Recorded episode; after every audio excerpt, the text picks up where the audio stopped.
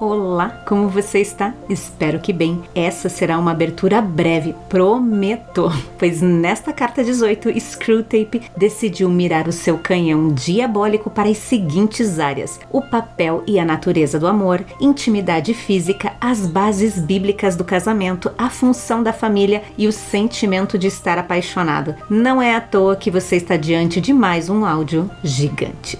Por esse motivo, vamos direto ao assunto, porque além dos livros que normalmente utilizamos em nossas reflexões, temos a contribuição do livro Cristianismo Puro e Simples, onde Lewis deixou um capítulo inteirinho sobre essas questões que tratam do amor, casamento e castidade. Foi impossível deixar de fora, espero que goste. Então é isso, sem enrolação, vamos dar início à abertura da carta 18 do livro The Screw Tape Letters ou Cartas de um Diabo ao seu aprendiz, de C.S. Lewis. E como já é de costume, antes me diz. E aí, tá preparado? Então fica confortável e vem comigo. Non nobis Domine, non nobis sed nomine tua da gloriam.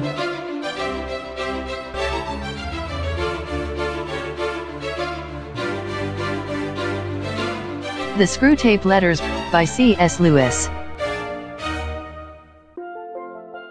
Carta 18, primeira publicação no The Guardian, em 29 de agosto de 1941. Meu querido Wormwood, mesmo sob a batuta de Slubgob, você deve ter aprendido na faculdade a técnica usual da tentação sexual. E já que para nós espíritos esse é um assunto bastante tedioso, embora seja necessário como parte do nosso treinamento, eu o ignorarei. Mas acredito que você ainda tenha muito a aprender em questões relativas a esse assunto. A exigência que o inimigo faz aos humanos assume a forma de um dilema: ou a completa abstinência ou a monogamia absoluta. Desde a primeira grande vitória de nosso pai, nós fizemos com que a primeira fosse extremamente difícil para eles e da segunda nós fizemos nos últimos séculos um modo de fuga. Chegamos a isso através de poetas e romancistas persuadindo os humanos de que uma experiência curiosa e geralmente efêmera chamada estar apaixonado é a única razão respeitável para o casamento, que o casamento pode e deve fazer com que a excitação seja permanente e que o casamento que falha nesse sentido não é mais obrigatório. Essa ideia é uma paródia nossa de uma ideia do inimigo. Toda a filosofia do inferno se baseia no reconhecimento do seguinte dogma: uma coisa não é outra coisa e principalmente um ser não é outro ser. O que é bom para mim é bom para mim e o que é bom para você é bom para você. O que um ganha, o outro perde. Mesmo um objeto inanimado é o que é porque exclui todos os outros objetos do espaço que ele ocupa. Se ele se expande, ele o faz por empurrar os outros objetos ou por absorvê-los. O mesmo acontece com um ser. Com os animais, a absorção assume a forma de alimentação. No nosso caso, que somos seres mais fortes, significa sugar a vontade e a liberdade dos seres mais fracos. Existir significa estar em competição. Bem, a filosofia do inimigo nada mais é do que uma contínua tentativa de escapar desta óbvia verdade. Ele aspira à contradição. As coisas devem ser muitas e ainda assim uma única coisa. O bem para um ser deve ser o bem para o outro. A essa impossibilidade, ele dá o nome de amor. E essa mesma panaceia monótona pode ser detectada em tudo que ele faz e mesmo em tudo que ele é ou afirma ser. Assim, nem ele mesmo se contenta em ser uma simples unidade aritmética. Ele diz que é três ao mesmo tempo que é um, para que toda essa bobagem de amor possa apoiar-se na sua própria natureza. Do outro lado da equação, ele inclui aquela invenção obscena, o organismo, cujas partes são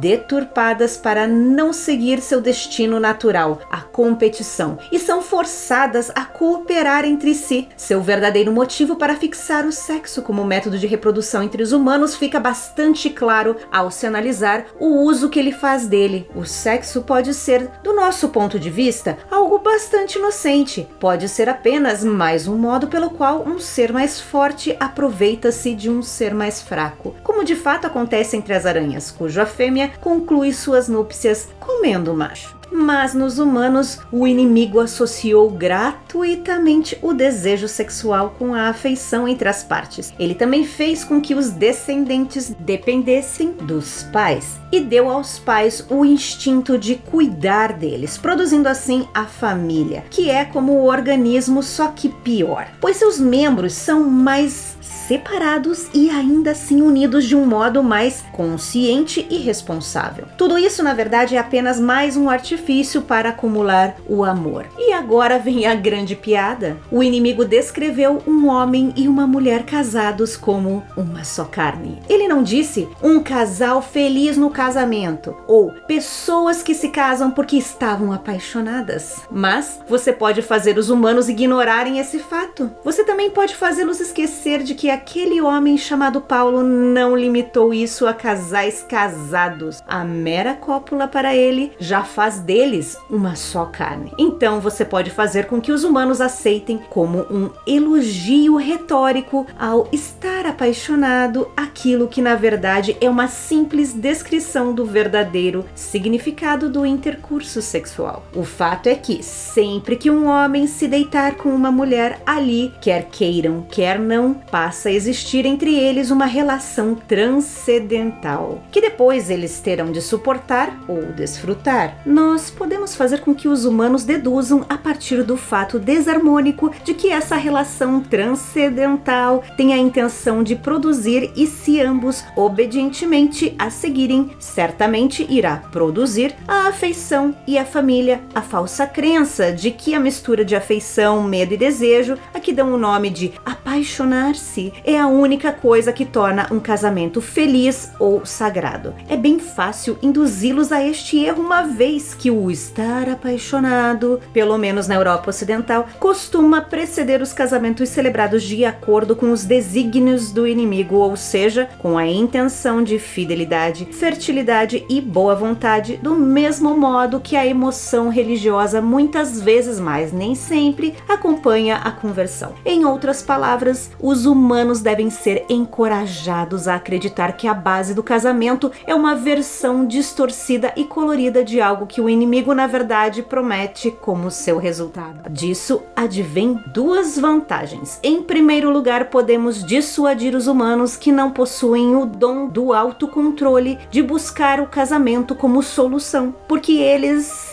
não estão apaixonados. Graças a nós, a ideia de se casar por qualquer outro motivo lhes parece baixa e desprezível. Sim, eles pensam assim, consideram a intenção de ser leal a um parceiro com vistas ao auxílio mútuo, à preservação da castidade e à propagação da vida algo inferior a uma tempestade emocional. Não se esqueça de fazer com que o seu homem pense na cerimônia de casamento como algo bastante desagradável. Em segundo lugar, qualquer atração sexual enquanto carregar consigo a ideia de casamento será considerada amor, e o amor funcionará como um escudo para que um homem nunca se sinta culpado por se casar com uma mulher pagã, com uma tola ou com uma libertina, além de protegê-lo de todas as consequências dessa sensação de culpa, mas na minha próxima carta falarei mais sobre isso. Por enquanto é isso. Seu afetuoso tio, Screwtape.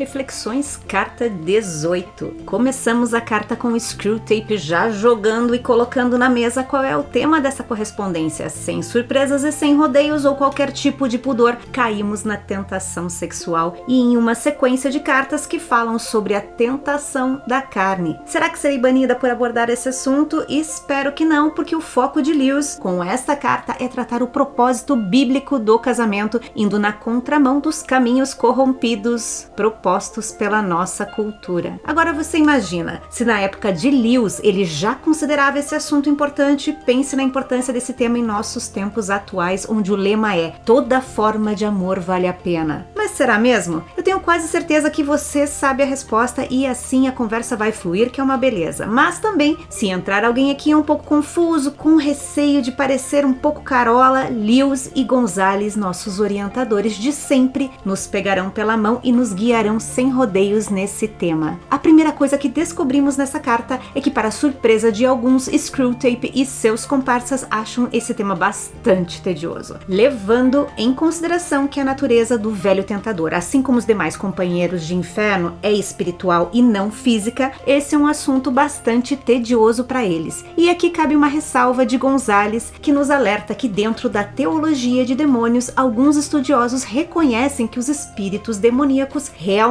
desejam coisas carnais, como comida, sexo, prazer, entre outros. Entretanto, essa teologia explica que por não terem um corpo físico, eles precisam possuir corpos humanos para tornarem-se aptos a satisfazer até certo ponto seus desejos. Porém, para Gonzales, Lewis, quando escreveu esta carta, não estava pensando sobre estas questões. Provavelmente, com essa ideia em mente, Lewis retrata Screwtape e Wormwood como sendo apenas espíritos, e por essa razão o interesse deles é apenas tratar desse tema como mais uma ação baseada nos desejos da nossa carne que servirá para tentar-nos. O apóstolo Paulo deixa o alerta para que sejamos sábios no sentido de que a guerra em relação à tentação espiritual, à tentação sexual, gira em torno de vencermos as exigências da carne por meio do espírito. O apóstolo Paulo trata sobre esse assunto em Romanos 7. Vou ler um trecho da tradução da Bíblia A Mensagem para você. O que não entendo a meu respeito é que decido uma coisa e faço outra, sendo levado a fazer o que absolutamente desprezo. Então, se não consigo decidir o que é melhor para mim mesmo e fazê-lo, é óbvio que o mandamento de Deus é necessário. Entretanto, preciso de algo mais, pois se conheço a lei e mesmo assim não posso guardá-la, e se o poder do pecado dentro de mim insiste em sabotar minhas melhores intenções, obviamente preciso de ajuda. Entendo que não posso cumpri-la. Posso desejar, mas não posso fazer. Decido fazer o bem, mas de fato não o faço. Decido não fazer o mal, mas acabo fazendo, de um modo ou de outro. Minhas decisões não resultam em ações. Algo está muito errado no meu interior e sempre tira o melhor de mim. Isso acontece tanto que já é previsível. No momento em que decido fazer o bem, pecado está lá para me derrubar. É a pura verdade que eu me alegro nos mandamentos de Deus, mas é óbvio que nem tudo em mim é festa. Partes de mim se rebelam em segredo e quando menos espero, elas assumem o controle. Já tentei de tudo, mas nada resolve. Já não aguento mais. Não há ninguém que possa me ajudar? Não é essa a verdadeira pergunta? A resposta, graças a Deus, é que Jesus Cristo pode e me ajuda. Ele agiu para consertar as coisas nesta vida de contradições, com a qual quero servir a Deus de todo o coração e mente, mas sou puxado pela influência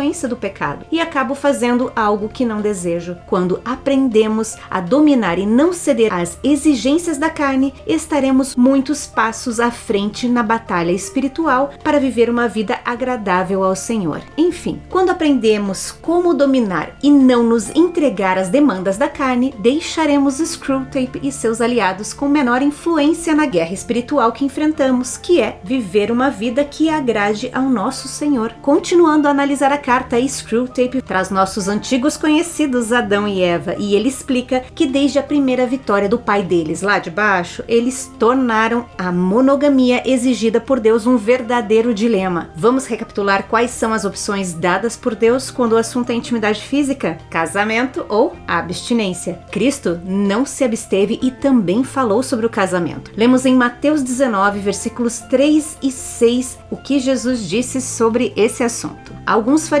aproximaram-se dele para pô-lo à prova e perguntaram-lhe: É permitido ao homem divorciar-se de sua mulher por qualquer motivo? Ele respondeu: Vocês não leram que no princípio o Criador os fez homem e mulher e disse: Por essa razão o homem deixará pai e mãe e se unirá à sua mulher, e os dois se tornarão uma só carne? Assim, eles já não são dois, mas sim uma só carne. Portanto, o que Deus uniu, ninguém separe. E se continuarmos a leitura desse capítulo, Jesus também fala sobre abstinência. Escuta a continuação dessa conversa nos versículos 7 até 12. Perguntaram a ele: Então, por que Moisés mandou dar uma certidão de divórcio à mulher e mandá-la embora? Jesus respondeu: Moisés lhes permitiu divorciar-se de suas mulheres por causa da dureza de coração de vocês. Mas não foi assim desde o princípio. Eu lhes digo que todo aquele que se divorciar de sua mulher, exceto por imoralidade sexual, e se casar com outra mulher, estará cometendo adultério. Os discípulos lhe disseram: se esta é a situação entre o homem e sua mulher, é melhor não casar. Jesus respondeu: nem todos têm condições de aceitar esta palavra, somente aqueles a quem isso é dado. Alguns são eunucos porque nasceram assim, outros foram feitos assim pelos homens, outros ainda se fizeram eunucos por causa do reino dos céus. Quem puder aceitar isso, aceite. Enfim, essa passagem resume os fundamentos de Deus para o casamento. Envolve homem e mulher, envolve um homem e uma mulher, proibindo todas as formas de poligamia. O casamento como uma aliança indissolúvel, exceto por adultério. O casal deve deixar pai e mãe, ou seja, está implícito que filhos não se casam com seus pais. Marido e mulher passam a ser uma só carne e, por fim, a natureza do casamento foi instituída por Deus. E aqueles que não foram chamados por Deus para uma vida a dois devem se abster de relacionamento íntimo. O apóstolo Paulo também fala sobre abstinência em 1 Coríntios, capítulo 7, versículos de 7 a 11. Gostaria que todos os homens fossem como eu, mas cada um tem o seu próprio dom da parte de Deus, um de um modo, outro de outro. Digo, porém, aos solteiros e às viúvas, é bom que permaneçam como eu, mas se não conseguem controlar-se, devem casar-se, pois é melhor casar-se do que ficar ardendo em desejo. Aos casados dou este mandamento, não eu, mas o Senhor, que a esposa não se separe do seu marido, mas se o fizer que permaneça sem se casar ou então reconcilie-se com o seu marido. E o marido não se divorcie de sua esposa. Deus descreve o casamento como uma aliança, e aliança por natureza possui instruções e regras que são os votos matrimoniais. Nas escrituras encontramos o que é esperado do novo casal. Multipliquem-se, como está lá em Gênesis 1:28. Deus o abençoou e lhes disse: Sejam férteis e multipliquem-se, encham e subjuguem a terra, dominem sobre os peixes do mar, sobre as aves do céu e sobre todos os animais que se movem pela terra. Cumpram sua promessa de fidelidade, como lemos em Malaquias 2:14.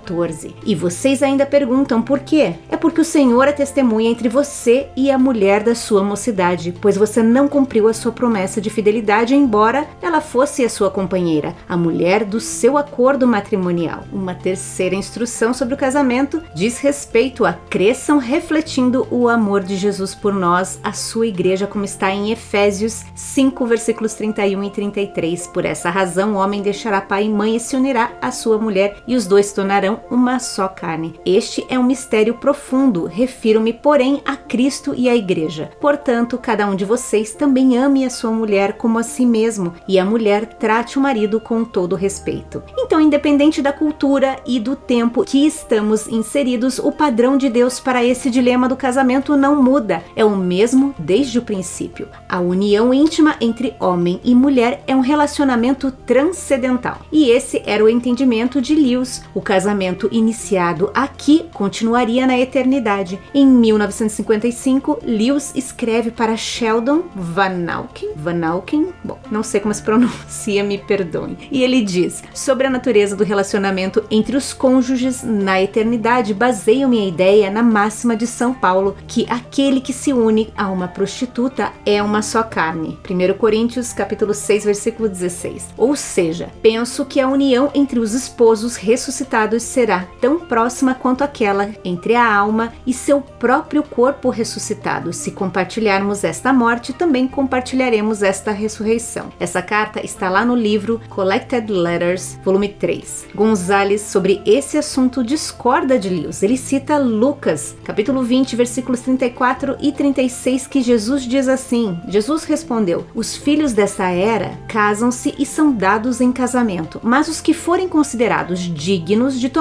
parte na era que há por vir e na ressurreição dos mortos não se casarão nem serão dados em casamento e não podem mais morrer, pois são como anjos, são filhos de Deus, visto que são filhos da ressurreição. Portanto, uma vez que não seremos casados no céu, não haverá mais tentação sexual para os crentes, embora eles manterão seus corpos físicos. Nossos corpos e almas serão redimidos e glorificados. Em última análise, devemos perceber que o casamento é uma instituição terrena, quando dizemos em nossos votos até que a morte nos separe, bem como lemos na passagem de Mateus 19, em que Jesus disse: Portanto, que Deus uniu, ninguém separe, a morte nesta vida ou a ressurreição termina todos os casamentos quando nós assumimos as nossas novas posições como herdeiros de Deus, como está escrito em Romanos 8,17. Se somos filhos, então somos herdeiros, herdeiros de Deus e co-herdeiros em Cristo, se de fato participamos dos seus sofrimentos,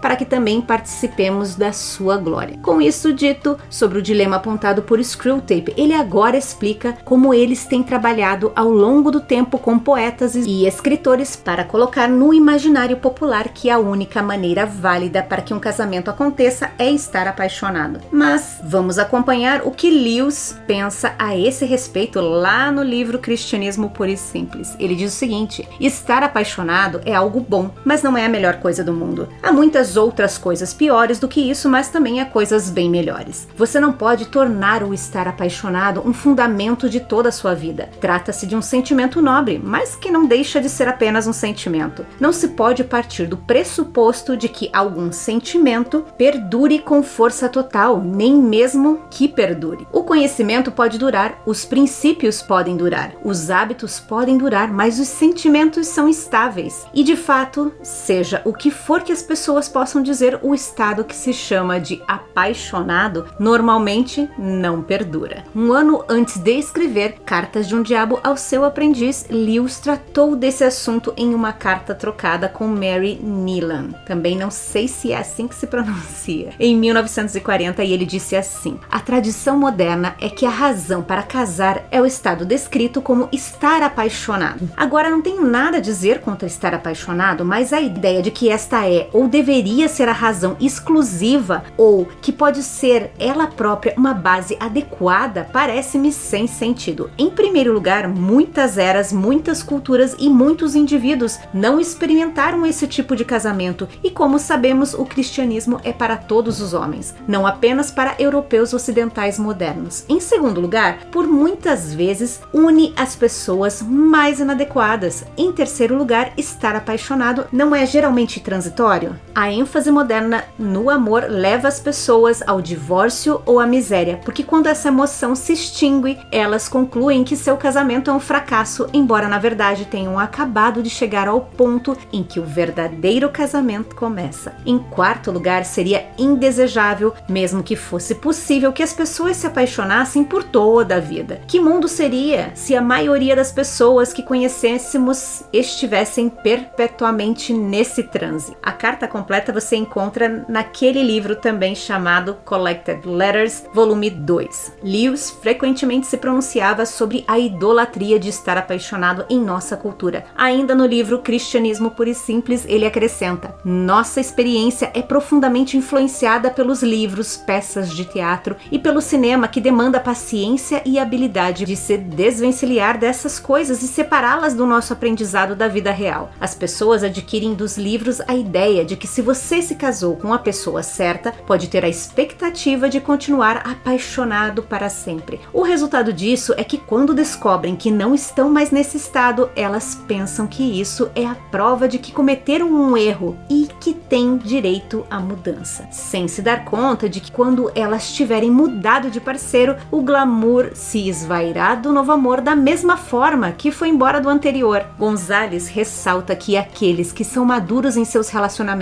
conjugais reconhecerão que os sentimentos dentro do casamento oscilarão para cima e para baixo constantemente. No livro Os Quatro Amores, Lewis descreve que estar apaixonado é o primeiro e mais básico tipo de amor. Já o segundo tipo é mais quieto se comparado ao primeiro. E a esse amor ele nomina de caridade cristã, que é o amor ágape. Nesse livro, Lewis reconhece os desafios que os casais enfrentam em seus casamentos e que se eles quiserem sobreviver a eles, precisam basear suas ações buscando esse amor ágape. Ágape é uma expressão grega que significa o tipo de amor incondicional, daquele em que se doa, se entrega e não há nenhum benefício em troca. Na Grécia, a palavra ágape era usada para se referir ao tipo de amor entre marido e mulher e filhos. Já para identificar o amor de natureza sexual, o termo utilizado era eros, e aquele amor entre amigos e irmãos indicando um carinho e afinidade, a palavra que seria utilizada seria filos, uma divisão parecida com a divisão proposta por Lewis. Dando sequência à carta, Screwtape faz um contraponto entre o que o inferno entende por relacionamento versus a visão de Deus. Os seres do inferno veem uns aos outros como competidores, onde a razão de sua existência se baseia na conquista do mais fraco. Já o desejo de Deus para nós é o crescimento e para isso precisamos fazer o bem aos outros, buscando pelo interesse alheio mais do que o nosso. Diferente do conceito de Screwtape,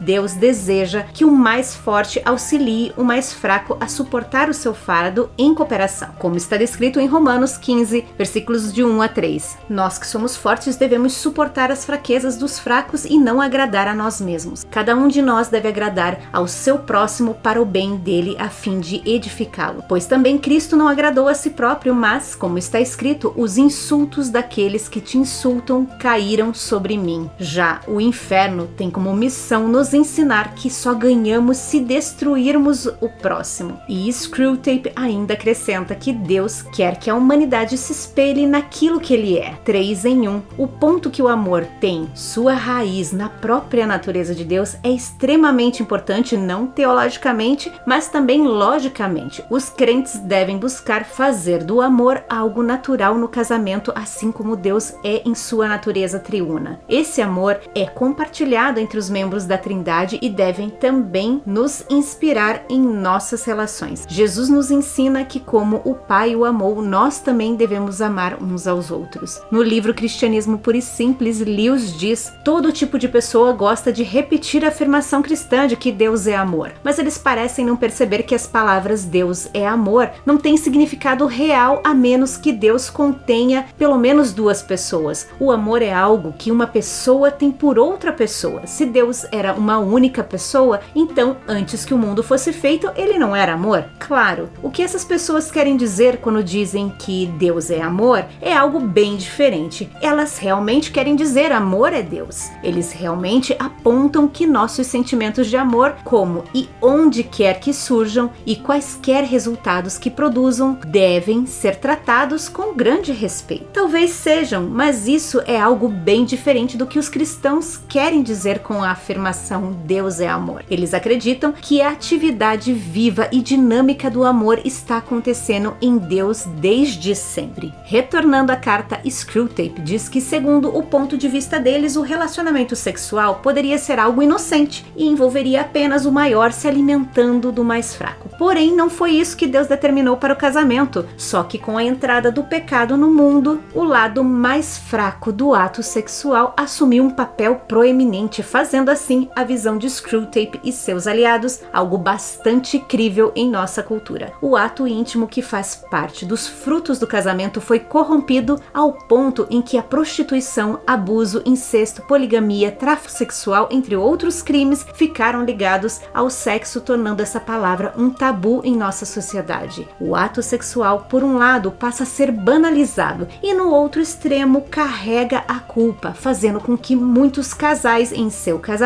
deixem de lado a relação íntima por considerar que isso é algo totalmente impuro. Não é à toa que Screwtape sugere a Wormwood que eles devem encorajar a culpa e a vergonha no relacionamento íntimo, mesmo entre os casais em matrimônio. Agora escuta o que Paulo diz em 1 Coríntios, capítulo 7, versículos de 3 a 5. O marido deve cumprir os seus deveres conjugais para com sua mulher e da mesma forma a mulher para com seu marido. A mulher não tem autoridade sobre o seu próprio corpo, mas sim o marido. Da mesma forma, o marido não tem autoridade sobre o seu próprio corpo, mas sim a mulher. Não se recusem um ao outro, exceto por mútuo consentimento e durante certo tempo, para se dedicarem à oração. Depois, unam-se de novo para que Satanás não os tente por não terem domínio próprio. Aqui Paulo esclarece para a igreja de Corinto que em sua época era reconhecida por serem rebeldes, beberrões e promíscuos, qual é o papel do relacionamento íntimo no casamento. Não é à toa que Screwtape menciona o apóstolo Paulo nessa carta, dizendo que trabalham duro para que os ensinamentos do apóstolo sejam esquecidos. Dando sequência à carta, Screwtape faz coro com o mundo, desdenhando o papel da família. Quem nunca ouviu uma piadinha com a família tradicional? E até questionando quem foi que definiu o conceito de família tradicional. Deve ter sido o patriarcado, com certeza. Tudo isso é uma cortina de fumaça para confundir aqueles que ainda estão perdidos. Nesta carta temos uma representação de qual a ideia e como Screwtape se sente em relação à família. Ele diz que a família é como se fosse partes que formam um só organismo. Só que pior para ele, pois essas partes são realmente membros distintos, entretanto formam uma unidade. Quando uma família entende como ela deve ser organizada e as funções de cada um, normalmente ela reflete a relação harmônica da Trindade. Quando perguntam quem decidiu que seria uma família tradicional, a resposta é bastante simples: foi o próprio Deus, e ele não nos deixa no escuro nesse quesito. Ao longo das escrituras sabemos que a mulher segue a liderança do marido, enquanto o marido deve demonstrar amor pela sua esposa. Além disso, os filhos devem honrar e obedecer pai e mãe para que recebam as bênçãos de Deus. Já os pais devem guiar seus filhos e instruí-los sobre os caminhos do Senhor. Tudo isso com amor para que não cause a ira em seu filho. Encontramos esses ensinamentos por toda a Bíblia, mas na carta de Paulo aos Efésios temos um resumo de como deve ser o relacionamento familiar. Vou ler a versão da Bíblia A Mensagem. Esposa, entenda e dê apoio ao seu marido, pois assim demonstrará seu apoio a Cristo. O marido exerce liderança em relação à esposa, mas da mesma forma com a qual Cristo faz a igreja, com carinho, não por dominação. Assim como a igreja se submete à liderança de Cristo, a esposa deve submeter-se ao marido. Marido, dê ao máximo de amor à esposa, faça como Cristo fez pela igreja, um amor marcado por entrega total. O amor de Cristo torna a igreja íntegra. Suas palavras evocam a beleza dela. Tudo que ele faz e diz tem propósito de extrair o melhor dela. Ele quer vê-la vestida de branco, brilhando em santidade. É assim que o marido deve amar a esposa, até porque estará fazendo um bem a si mesmo, uma vez que ambos são um pelo casamento. Ninguém maltrata o próprio corpo, em vez disso, alimenta-o e cuida dele. E é assim que Cristo nos trata, nós que somos sua igreja, porque somos parte do seu corpo. E por isso que um homem deixa pai e mãe para se casar e cuidar de sua esposa. Não são mais duas pessoas, pois eles se tornam uma só carne. É um grande mistério, nem eu entendo plenamente. O que fica claro para mim é o modo de Cristo tratar a igreja. Isso mostra como o marido deve tratar a esposa ao amá-la está amando a si mesmo, e a esposa deve tratar o marido com todo respeito. Essa passagem de Efésios é o capítulo 5, versículos de 22 a 33. Já no capítulo 6, Paulo trata da relação com os filhos. Escuta o que ele diz nos versículos 1 e 4. Filhos, façam o que seus pais mandarem. É bem por aí mesmo. Honre pai e mãe. É o primeiro mandamento que traz uma promessa para que você possa viver bem e ter vida longa. Pais, não provoquem seus filhos sendo duros demais com eles. Tratem de segurá-los pela mão para guiá-los no caminho do Senhor. Não não é de se espantar que o inferno queira acabar com qualquer unidade e harmonia familiar, pois é na família que deveríamos provar das bênçãos de Deus, além de encontrar e exercitar entre seus membros a primeira relação de amor incondicional a ser expandida aos demais. É como se fosse um test drive. Na família, aprendemos sobre o amor de Deus e tratamos os seus membros de acordo com esse amor. Aí, quando fomos nos relacionar com a comunidade à nossa volta, replicamos aquilo que já estamos familiarizados através da prática em nosso lar. Bom, depois de demonstrar todo o seu desprezo pela família, Screwtape continua abordando o casamento e o sexo, e sobre o casamento ele aponta que Deus nunca disse que o casamento era sinônimo de um casal feliz ou um casal que era casado porque estavam apaixonados. A grande ironia aqui é Screwtape induzir o pensamento popular que a base do casamento deve ser o sentimento de felicidade e estar apaixonado. Lewis afirma que o casamento dentro dos conceitos de Deus envolvem fidelidade, fertilidade e boa vontade, e eles são colocados em xeque quando a única razão do matrimônio existir está baseada no sentimento. Lewis acrescenta que as promessas de Deus para esses sentimentos de afeição devem ser o resultado do casamento e não a sua causa. O casamento que inclui um marido e uma esposa buscando o amor e o respeito um do outro, compartilhando de sua intimidade sexual e produzindo famílias terão terão ao longo prazo as bênçãos de Deus. Como acompanhamos anteriormente, as Escrituras nos ensinam qual é o desejo de Deus para o casamento e o sexo, que seja parte do matrimônio e não motivo de vergonha ou libertinagem entre o casal. E é logo depois de desdenhar, dizendo que Deus não prometeu casamento feliz, é que Screwtape diz para Wormwood que eles devem apagar os ensinamentos de Paulo que diz que o relacionamento sexual é a concretização do matrimônio, como está em 1 Coríntios, capítulo 6, versículos 16 em que o apóstolo afirma: Vocês não sabem que aquele que se une a uma prostituta é um corpo com ela? Pois, como está escrito, os dois serão uma só carne. Já pensou se nossa juventude aprendesse através dos seus pais e da nossa cultura que aos olhos de Deus não existe sexo casual e que qualquer relacionamento íntimo com outra pessoa te faz casado com ela? E tem mais: qualquer relacionamento posterior te faz um adúltero? Imagino que muitos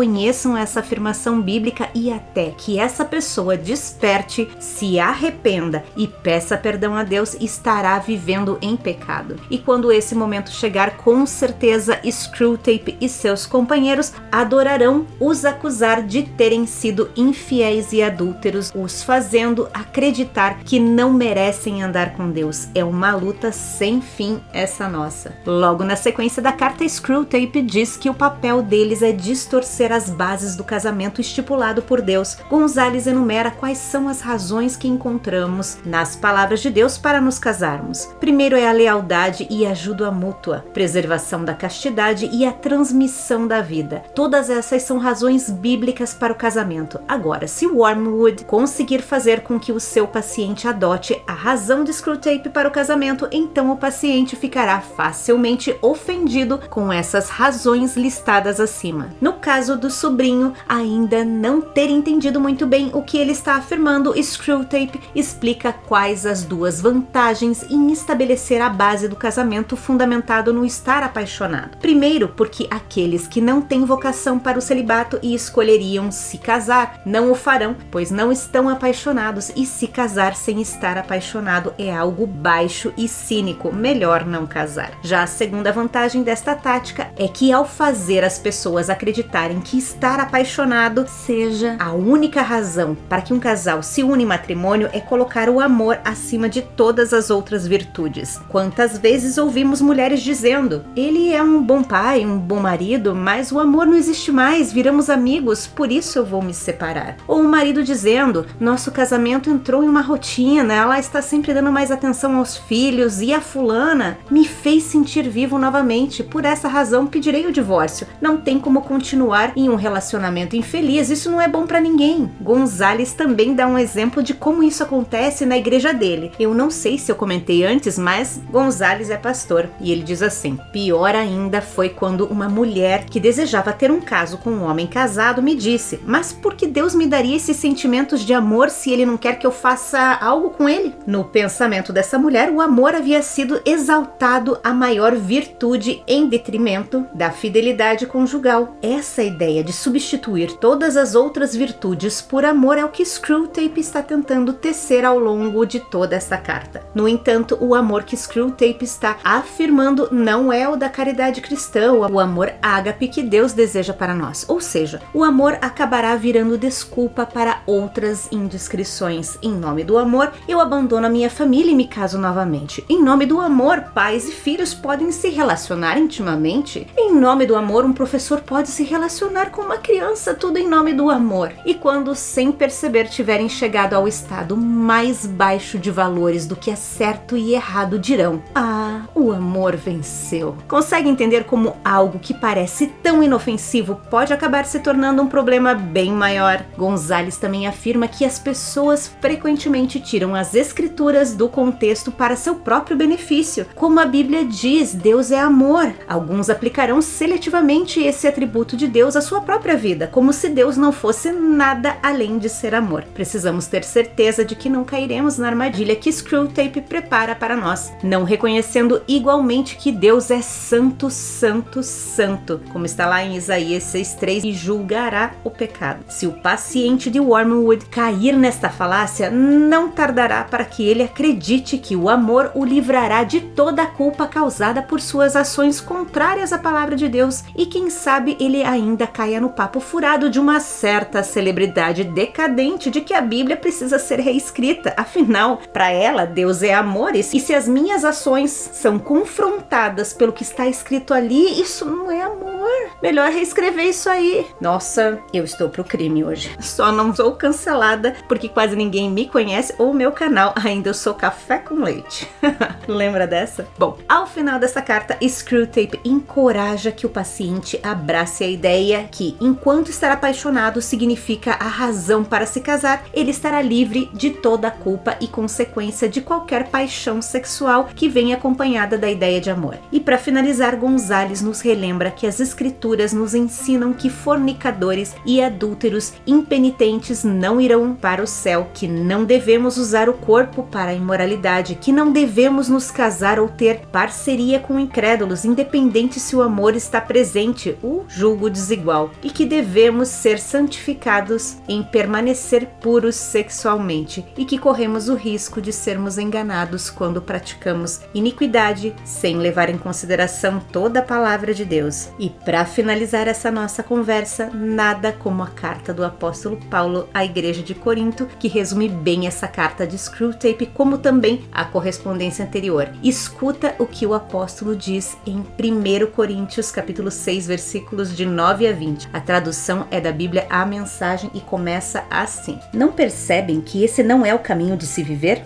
Os injustos que não se preocupam com Deus não farão parte de seu reino. Quem usa e abusa das pessoas, do sexo, da terra e de tudo que nela existe não se qualifica como cidadão do reino de Deus. Eu estou falando dos imorais, os idólatras, adúlteros, homossexuais, passivos ou ativos, ladrões, avarentos, alcoólatras, caluniadores e também trapaceiros. Alguns de vocês, por experiência, sabem do que estou falando, pois não faz muito tempo vocês estavam nessa lista, mas foram purificados e tiveram uma nova chance oferecida por Jesus, nosso Senhor e Messias, e pelo Deus presente em nós, o Espírito. Só porque algo é correto diante da lei, não significa que seja espiritualmente apropriado. Se eu saísse por aí fazendo tudo que tenho direito de fazer, seria um escravo dos meus caprichos. Vocês conhecem o velho ditado: primeiro você come para viver, depois vive para comer? Pois bem, pode ser verdade que o corpo seja apenas temporário, mas não é desculpa para entupi-lo de comida ou entregar-se ao sexo. Uma vez que o Senhor nos honra com o corpo, honremos também a Ele com o nosso corpo. Deus honrou o corpo do Senhor levantando-o do túmulo. Ele usará o mesmo poder para ressuscitá-los. Até lá, lembrem-se de que nosso corpo foi criado com a mesma dignidade do corpo do Senhor. Vocês não levariam o corpo do Senhor a um prostíbulo, levariam? Espero que não. Sexo é mais do que pele sobre pele, é tanto um mistério espiritual quanto um ato ato físico, como está nas Escrituras. Os dois se tornam um. Já que queremos nos tornar espiritualmente um com o Senhor, não devemos buscar o tipo de sexo que foge do compromisso e da intimidade, ficando mais solitários ainda. O tipo de sexo que nunca se torna um. Há um aspecto no qual os pecados sexuais são diferentes de todos os outros. No pecado sexual, violamos a sacralidade do corpo, que foi feito para o amor idealizado por Deus para tornar-se um com a outra parte. Ou vocês não sabem que o corpo é um lugar sagrado onde mora o Espírito Santo? Vocês percebem que não podem viver de qualquer maneira desperdiçando algo pelo qual Deus pagou um preço tão alto? A parte física não é mero apêndice da parte espiritual. Tudo pertence a Deus, portanto, deixem que as pessoas vejam Deus no corpo de vocês e através dele. E é isso, com isso terminamos mais uma reflexão de uma das cartas do livro Cartas de um Diabo ou Seu Aprendiz de C.S. Lewis. Nos encontramos no próximo áudio com a abertura da carta 19. Te vejo lá.